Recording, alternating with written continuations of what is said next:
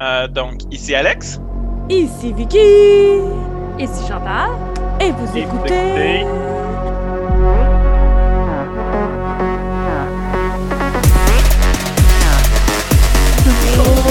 Écran.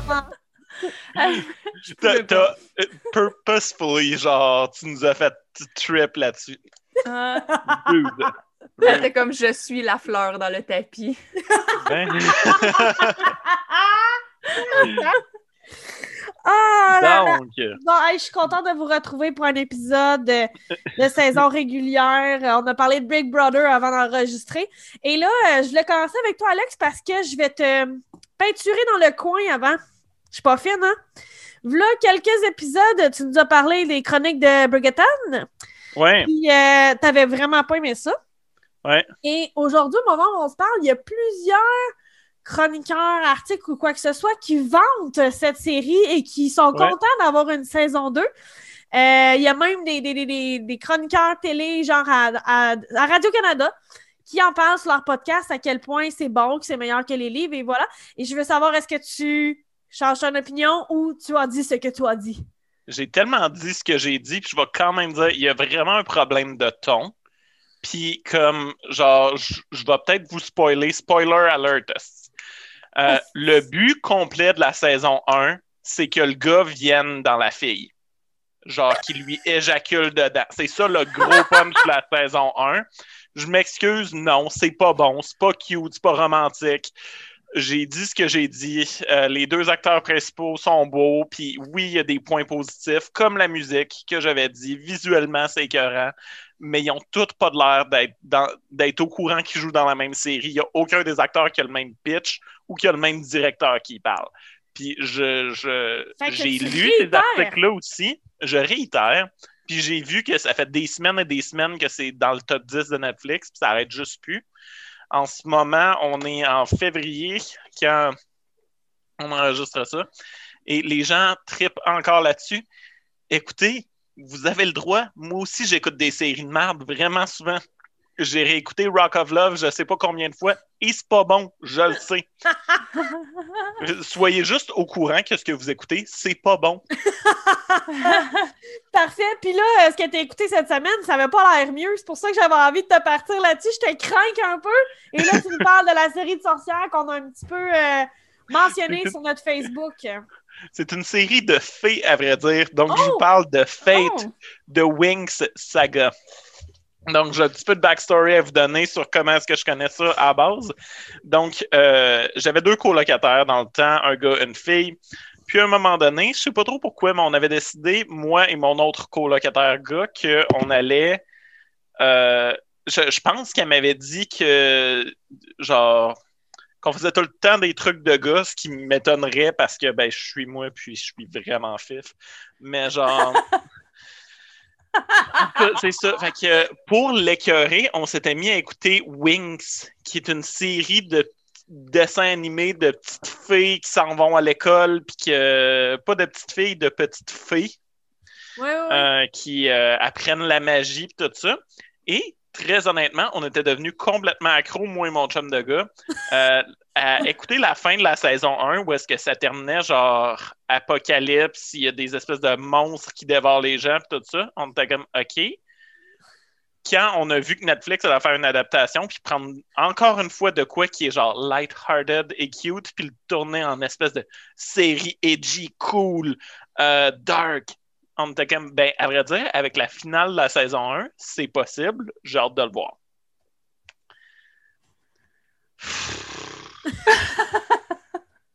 Il y a pas grand point que j'ai de positif à le dire. Euh, premièrement, ils ont whitewashé la série, ce qui me frustre Ah. vraiment énormément. À la base, tu deux personnages de couleur supplémentaires dans, dans l'équipe. Puis là, ils en ont enlevé deux. Ils en ont transformé une qu'ils ont juste enlevé le personnage de Flora, c'est rendu Terra, puis euh, elle est grosse. À la place d'être une Latina, elle est grosse. C'est ce qui fait qu'elle est une minorité. Ça aurait pas pu être une grosse Latina ou une grosse Asiatique, comme ils ont remplacé l'Asiatique par une autre fille blanche, pour aucune raison, by the way. Euh, non, il fallait que ce soit toutes des filles minces, puis que la fille grosse, ben, son trait de personnalité, c'est être grosse. Euh, J'ai ça, ça me fait super gros. Euh, juste pour commencer, avant même de rentrer dans la série, l'histoire est que Bloom, une euh, jeune fille de Californie, découvre qu'elle est une fée et va à l'école des fées. Puis euh, c'est edgy. Ce que je vais donner, par exemple, c'est comment, tu sais, Riverdale euh, faisait genre, ah, il y a une grosse, il y a une grosse drogue qui s'appelle le Jingle Jangle ou je sais pas trop, ou qui avait tout plein d'affaires où est-ce qu'il voulait être tough, mais il l'était pas. Winx, genre, fait des jokes vraiment crasses. Je sais pas trop qu'est-ce qu'il dit à un moment donné, mais genre, il est vraiment. euh, la fille est juste insupportable, puis le, le gars qui dit ça est un misogyne. Puis il dit euh, Maybe you should shove your dick in her mouth so that she stops talking. Puis j'étais comme Ben, vois-tu, au moins ça a été aussi rough que ça aurait dû être. Comme C'était ce qu'ils voulaient, c'était leur intention d'être rough comme ça. Je suis content qu'il ait été là. Ça, c'est mon point positif que j'ai à dire par rapport à la série. La réplique misogyne une fois. Ouais, c'est ça. ça va bien, gang. Euh, donc, euh, c'est ça. C'est une série qui utilise la trope que une des tropes que j'ai le plus. Puis je suis sûr que c'est pas la première fois que je le mentionne durant la série, euh, durant nos épisodes, mais tu sais, quand s'il faisait juste se donner plus d'informations, Oui, l'autre ferait juste comme être d'accord.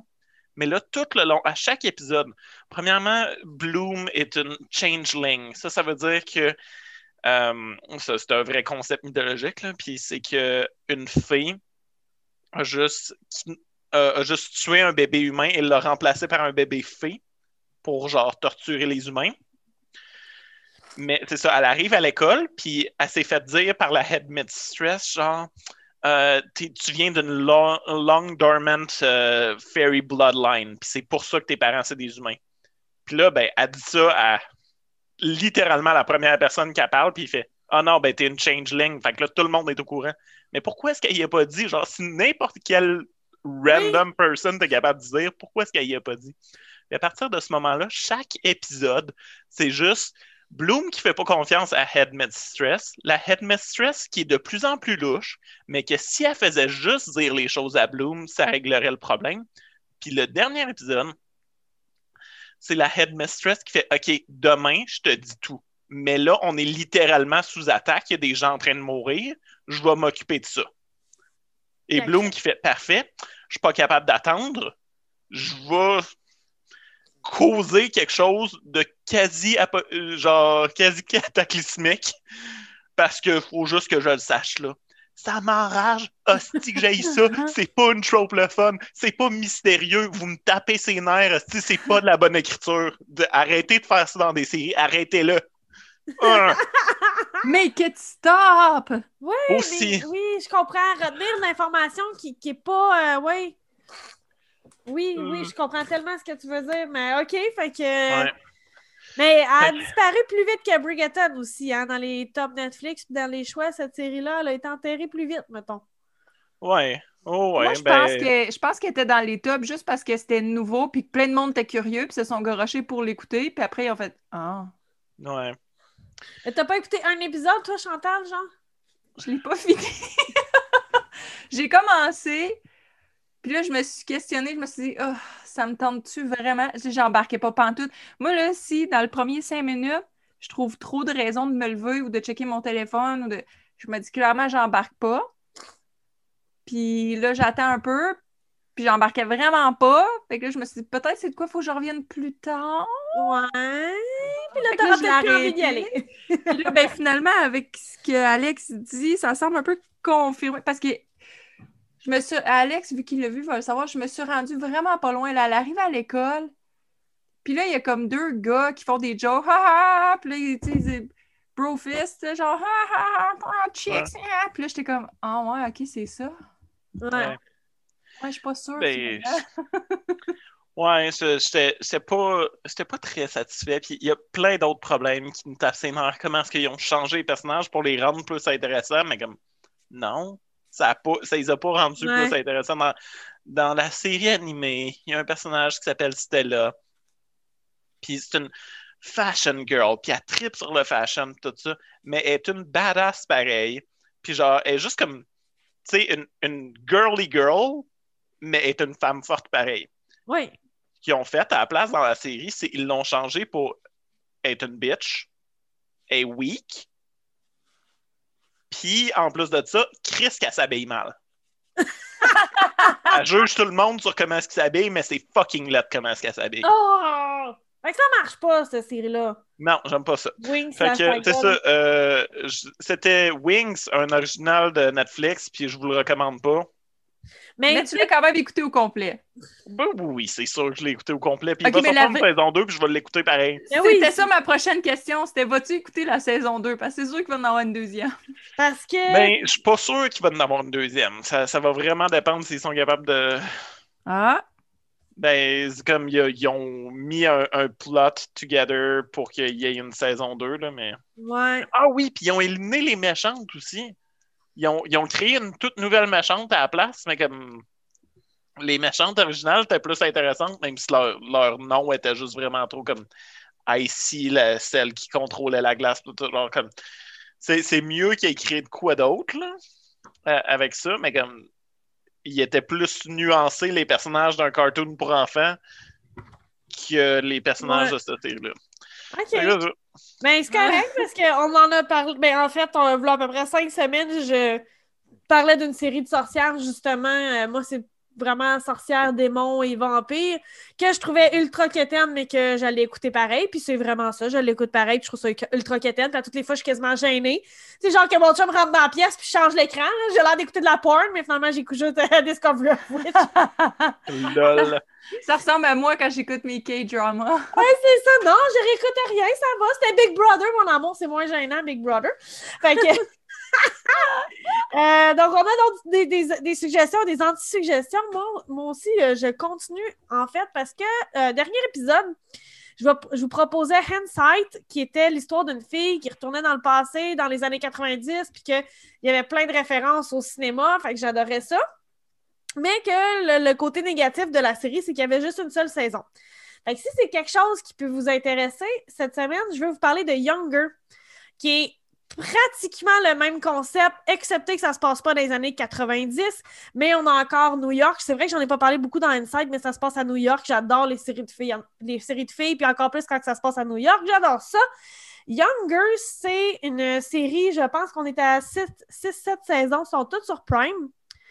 Puis, euh, c'est un peu le même concept, mais au lieu de retourner dans le passé, en fait, c'est l'histoire d'une mère de famille euh, qui se sépare, qui se divorce et qui veut retourner sur le marché du travail, mais elle a beau chercher, elle trouve rien parce que le monde la trouve trop vieille sur son CV. Mais à un moment donné, elle va dans un bar, puis elle se, fait- elle se rend compte que tout le monde pense qu'elle a 23, 25 ans. Fait qu'elle fait pour le kick, elle change sur son CV son âge et elle trouve une job facilement. Donc, Younger, c'est l'histoire d'une femme qui se fait passer pour 23 ans. Et moi, j'ai adoré. C'est une série de chums de filles. J'ai aimé la première chose, c'est qu'il n'y a pas de méchants. Tu sais, moi, c'est c'est le fun, tu sais, comme Sex and the City, Insight, ce genre de série-là où la vie en soi et la difficulté, il n'y a pas de méchant, il n'y a pas de bitch.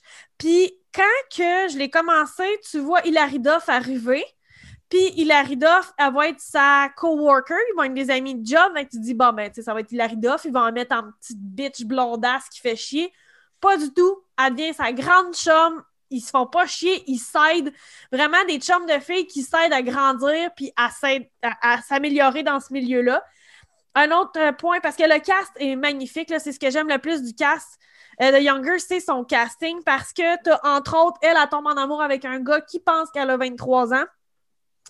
Puis le gars, un asti de pétard, j'ai pas noté son nom, mais pour Nico euh, To- Ouais. Tortorella, Ouais, acteur non-binaire, by the way. OK. Fun fact. Ah, je, je savais pas. Puis, euh, il fait pas juste le beau gars. Tu comprends? Il est pas juste le beau gars tatoueur de service. Ils ont donné plus de profondeur que ça. Euh, entre autres, c'est pas un spoil, mais Younger, vous allez tout voir venir d'avance. C'est- bien écrit, mais c'est évident. Puis chaque fin de saison, c'est juste quelqu'un qui apprend qu'elle n'a pas 23 ans. C'est ça le kick, le punch de chaque fin de saison. C'est Ouh, finalement, elle n'a pas 23 ans. J'ai cru tout ce temps-là qu'elle avait 23 ans. Je suis fâchée. Fait que, c'est comme assez évident. Puis, euh, de mémoire, je pense que c'est un des premiers à le découvrir. Puis, ce que ça l'entraîne comme conflit, c'est Attends, là, moi, je peux je veux pas être ton playboy. Je, moi, je veux une famille, tu sais. Fait que c'est ça qui est intéressant, c'est que ça amène autre chose de est-ce qu'elle, elle, a peur, ils s'aiment, ils ont un amour profond l'un pour l'autre, mais elle, elle a déjà eu sa famille. Tu comprends? Elle a déjà eu sa maison en banlieue, puis ses enfants, puis là, elle est rendue ailleurs. Puis lui, au contraire, il veut cette famille-là. Puis une fois où euh, ils ont fait l'amour sans protection par inadvertance, puis ils vivent le stress, les deux, de savoir si elle est enceinte, avec l'espoir de résultats différents, les deux. Mais ça reste une série légère, fait que ça tombe pas dans le gros drame, mais ça fait quand même des épisodes avec des cliffhangers ou est-ce qu'ils vont rester ensemble? Parce que c'est un beau couple, tu les aimes ensemble. C'est juste que leur amour est pas possible dans le sens où ils n'ont pas un futur commun. Puis c'est de voir est-ce que c'est faisable faire des compromis ou il y a des choses où tu peux pas faire des compromis dans la vie? Ça, c'est un des personnages intéressants. Un des autres personnages intéressants, j'ai noté son nom. Euh, Myriam Shore.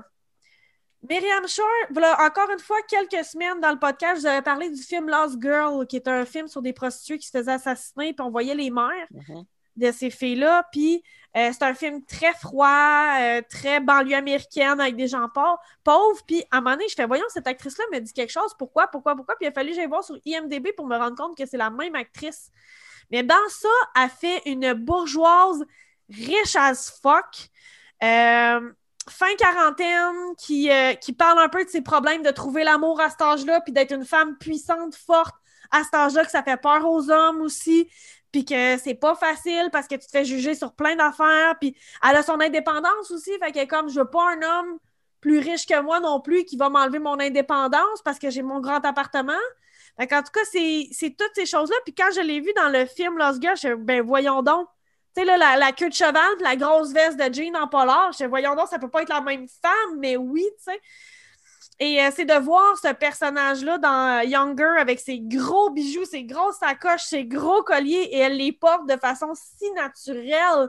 Moi, ce, ce personnage-là, je l'adore parce que souvent, elle fait des calls à son assistante en disant Ah, tu sais pas c'est quoi, toi, belle comme t'es, puis jeune comme t'es, mais ils ont le même âge. Fait que ça crée un conflit aussi dans, le pot de notre personnage principal qui est comme je peux pas avouer à ma boss que j'ai le même âge qu'elle parce que ça va la rendre elle triste et déprimée.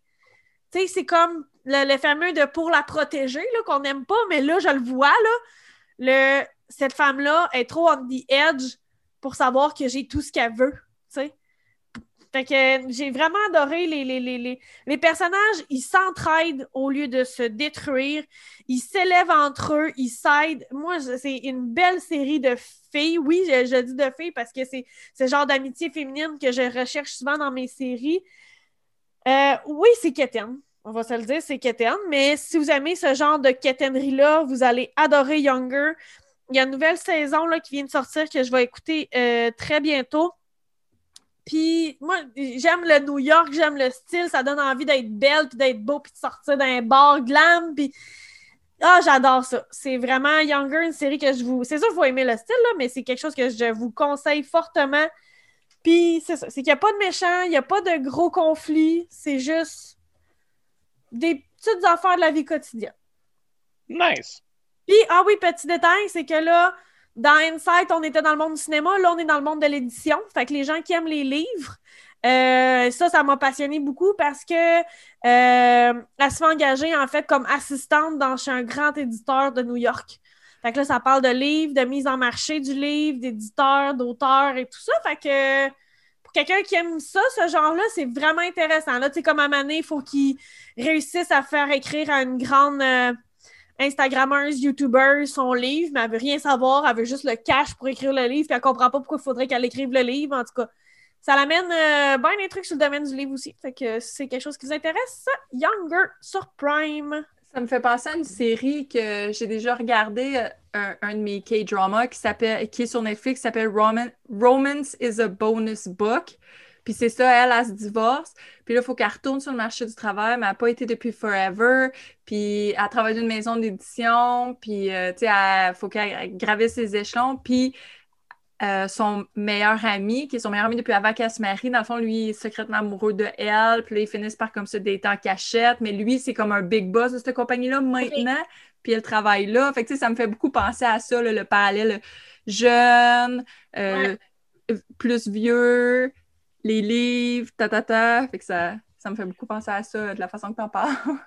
Ben, C'est pas un concept qu'on n'a jamais vu, mais c'est un concept qui est bien appliqué et qui est bien fait. Exactement, Mm. c'est ça, exactement. Tu sais, si vous écoutez des séries comme euh, Sex and the City, Girl Boss, ces affaires-là, je veux dire, Ah, Girl Boss, c'était bon. Ouais, c'est ça, mais tu sais, c'est tout. Donc, que Girl Boss, par exemple, les filles ont tendance à s'entretuer, là. Les filles se descendent un peu là-dedans. Là, c'est pas le cas, tu sais. C'est vraiment. Mais, tu sais, c'est une série que t'écoutes avec ton verre de vin en fin de soirée quand t'as eu une mauvaise journée. Parce que moi, ces temps-ci, j'ai des journées très, très lourdes mentalement. Euh, pas, pas, pas euh, euh, au niveau des contacts humains, mais au niveau que je dois me concentrer énormément. Fait quand j'arrive chez nous, j'ai le corps lourd, j'ai la tête lourde, je suis pas capable de me rentrer dans une série où il faut que je sois concentrée. Euh, on en a plein, on en a parlé plein. Je suis pas capable d'écouter The Rapper tout de suite. On dirait que quelque chose qui va me faire réfléchir, j'ai de la misère. Fait que Younger, je, me laisse porter dans l'histoire. Puis c'est comme juste parfait. J'ai pas besoin de plus. Tu sais, c'est super simple. Tu sais pas mal où ce que ça s'en va, mais t'as envie d'y aller pareil. Puis, tu sais, c'est du Desperate Housewife, là. Tu sais, c'est pas compliqué. Tu le sais où ce que ça va aller, puis c'est correct.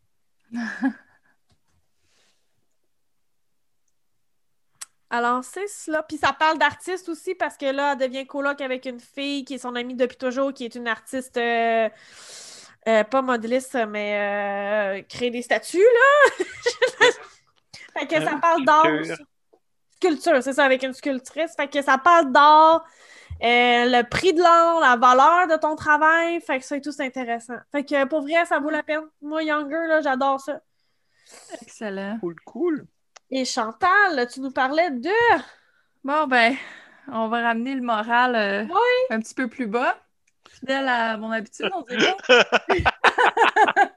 Donc, euh, je, vais, je vais parler euh, de quelque chose que j'ai écouté sur tubi.tv. Oh, c'est quand man. même rare. Oui! quand même rare. Donc, fait que c'est gratos. J'ai écouté Soaked in Bleach. J'avais déjà écouté en partie il y a longtemps, mais je m'étais jamais vraiment assis pour vraiment m'assis puis l'écouter au complet. Puis là, j'ai fait Now's the Time. Euh, c'est un docudrama de 2015. Euh, par le temps que cet épisode-là va sortir, ça va adonner à être près de la fête d'anniversaire de Kurt Cobain.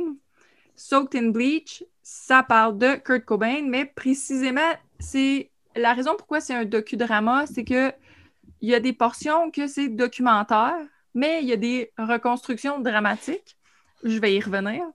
Puis ça, ça parle, en gros, vraiment, le synopsis, c'est un regard sur la mort de Kurt Cobain du point de vue de Tom Grant, Tom Grant qui est euh, un enquêteur privé, puis qui est celui qui est parti le bal avec la conspiration qu'il aurait été assassiné. Donc, c'est vraiment ça. Il n'y a pas d'autre façon de l'expliquer que ça. Euh, le film, il, était- il est super, super bien fait. Visuellement, comment c'est monté, c'est super intéressant, c'est vraiment beau. Il y a une place même, euh, j'ai noté que le film a une approche à la, à la David Fincher. Ceux qui ont déjà vu le film Zodiac, c'est très ça. OK. Le gars a probablement regardé le film à peu près 45 fois avant de faire ce film-là. Puis il s'est dit, c'est c'est ça que je veux. Euh, fait que c'est super intéressant visuellement. C'est intéressant quand tu l'écoutes. Euh, là où j'ai peut-être un petit peu plus de difficultés.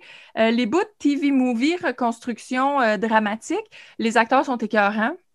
Tout est beau. C'est juste Yes. que c'est pas des faits. C'est des hypothèses qui sont comme. Tu sais, c'est. Ben, des hypothèses, c'est des oui-dire. Fait que, mettons, exemple, tu vas avoir Tom Grant qui raconte OK, euh, je suis allé rencontrer euh, Courtney Love cette journée-là, puis là, ça coupe, et voici la reconstruction. Tu sais, c'est basé sur ce qu'il dit. Est-ce que c'est vrai? Est-ce que c'est pas vrai? On le sait pas. Puis là où. C'est c'est là où, mettons, la métacritique donnait 50 sur 100, puis je suis un peu là, moi aussi.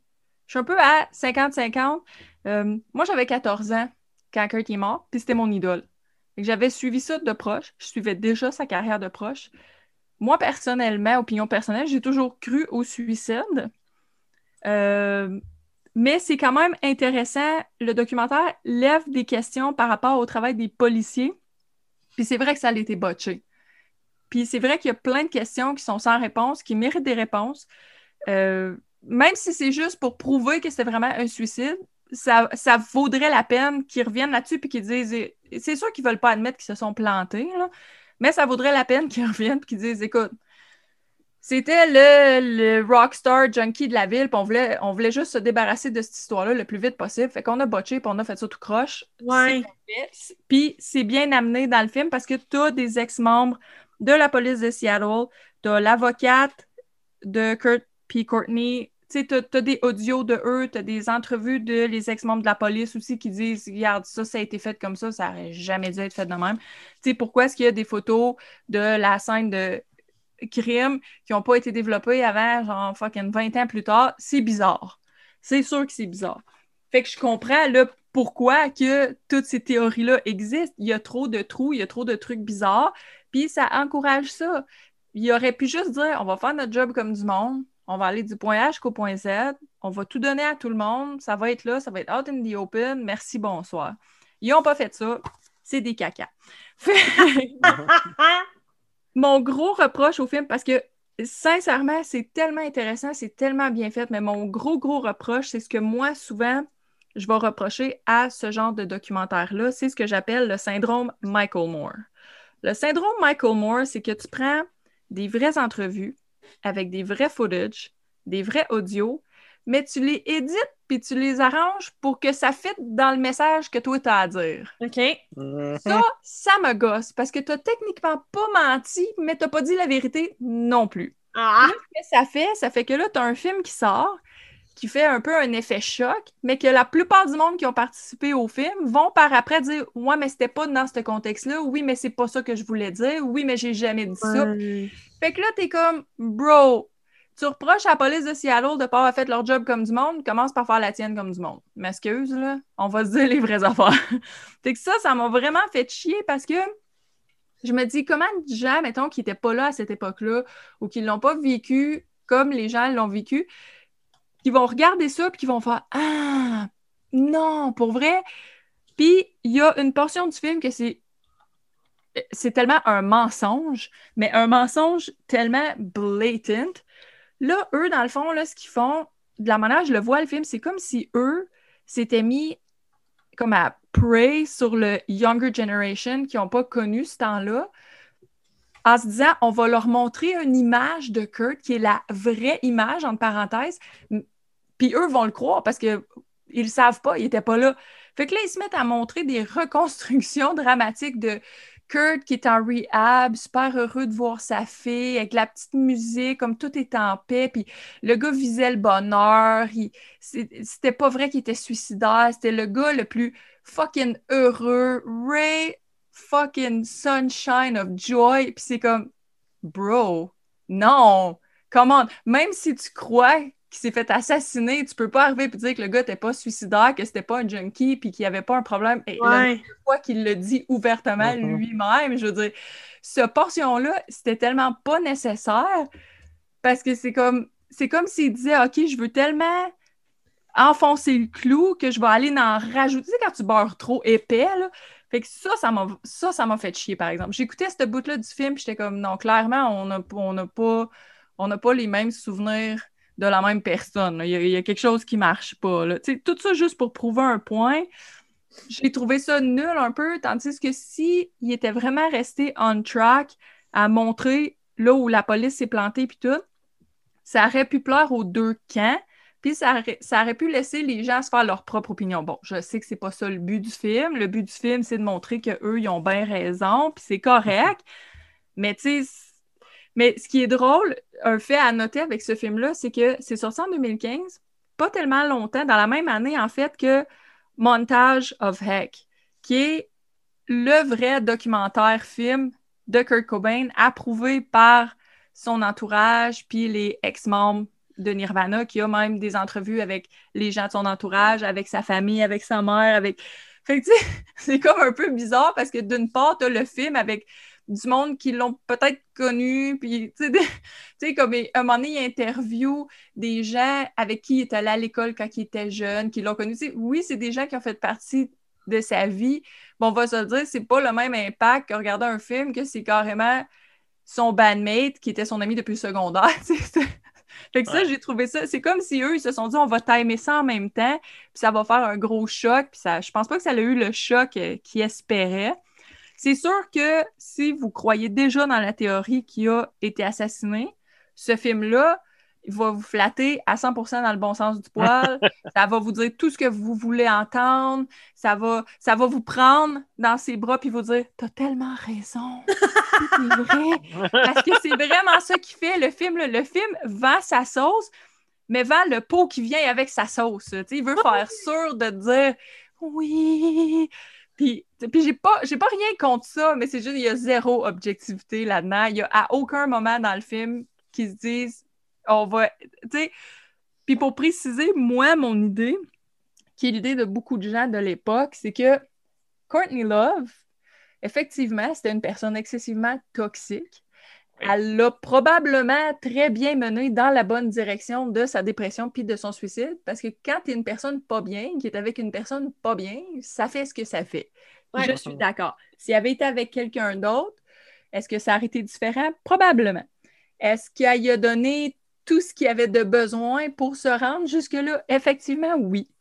Euh, est-ce qu'il était pour se divorcer? Moi, je crois que oui.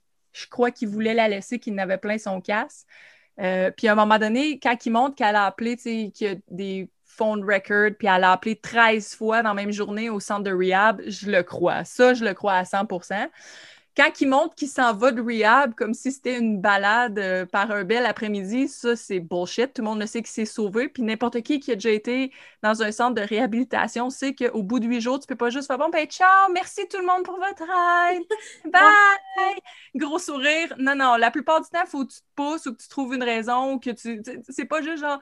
Lui, c'est comme s'il s'en allait, là, tu sais faire une belle journée, faire une balade, c'est n'importe quoi. Pour vrai, ça, c'est la portion euh, avec l'acteur, que je sais plus son nom, qui était vraiment. Euh, ah, toi, t'es bizarre. Toi, t'as fait un détox de huit jours, puis t'es parti, puis la vie t'est belle. Étrange. C'est probablement la détox la plus rapide au monde. Là, Chantal, là, je t'écoute parler depuis tantôt, puis je me demande, est-ce que ça concerne vraiment les gens qui connaissent l'histoire, mais en gros.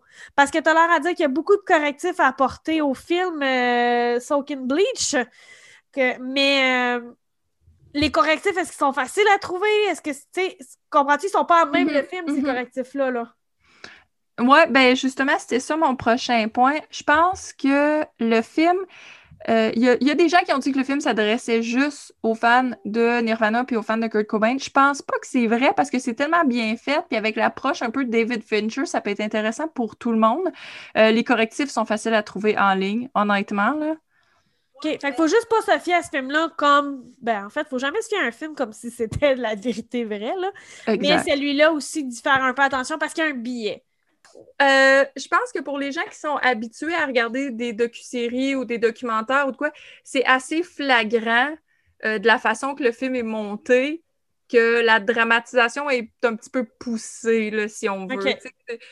Tu, le vois assez rapidement que ça serve its own purpose. Vraiment comme les films de Michael Moore. Tu peux pas écouter un film de Michael Moore puis pas te rendre compte à un moment donné que le montage est vraiment fait en fonction d'eux. Puis ça, ce film-là est, très ça. Mais tu n'es pas obligé d'être fan nécessairement ou d'avoir la connaissance. La seule chose, je dirais, par contre, c'est sûr que ceux qui ont vraiment, vraiment, vraiment aucune connaissance, oui, peuvent être influencés parce que l'image qui est démontrée euh, de Kurt Cobain est vraiment différente de l'image que les fans ont connue. OK. C'est comme si c'était une nouvelle personne. ça, c'est très étrange. Euh, Limite. Exact. Euh, fait pas rapport, euh, le 20 février, Kurt aurait eu 54 ans. Ça fait 27 ans qu'il est mort à l'âge de 27 ans. Ouais. OK. Les chiffres. les chiffres. C'est bien, je l'ai trouvé meilleur celui-là qu'à l'époque, le premier film qu'il y avait eu dans la même branche. Si jamais, mettons, quelqu'un écoute celui-là puis dit Hey, wow, j'en veux plus. À l'époque, il y avait eu le film Kurt and Courtney qui avait été quand même assez populaire. Si on... je me souviens de ça. Ouais, tu sais, beaucoup de gens s'en souviennent. Euh, j'ai trouvé que Soaked in Bleach était vraiment mieux faite, plus intéressant à regarder aussi, euh, parce que Kurt and Courtney avait souffert de... Il est parti avec une idée en tête, il s'est fait mettre des bâtons euh, dans les roues en chemin, puis là, il a comme accroché là-dessus, puis ça l'a tellement frustré que le reste du film parle de tous les bâtons qu'il s'est fait mettre dans, dans les roues. Fait que, tu sais, c'était pas autant linéaire, si on veut, là. Mais c'est ça. OK, ben moi, ça m'intéresse. C'est sur Tubi en plus. Fait que... Sur Tubi, c'est gratuit. Fait que, tu sais, Ouais, personne fait d'argent Bleach. avec ça, là. Fait que, on a parlé de trucs euh, hop la vie, déprimants ou plates. on a parlé Ouais. aujourd'hui de Soak in Bleach sur Tubi, de Younger sur Prime. Et euh, Alex, je vais te laisser dire le nom complet euh, de ta série sur Netflix, même si on ne doit pas vraiment la chercher, là, mais... Fate The Wing Saga, Netflix original. Puis pour de vrai, c'est écouter les deux autres affaires qui vous ont été conseillées. Et voilà. Ça a le mérite d'être clair. Et voilà, sur ce, on vous remercie d'avoir écouté un autre épisode de Nos écrans. Nos. Allez, je vous laissais toute la place pour être synchro avec moi. Fail!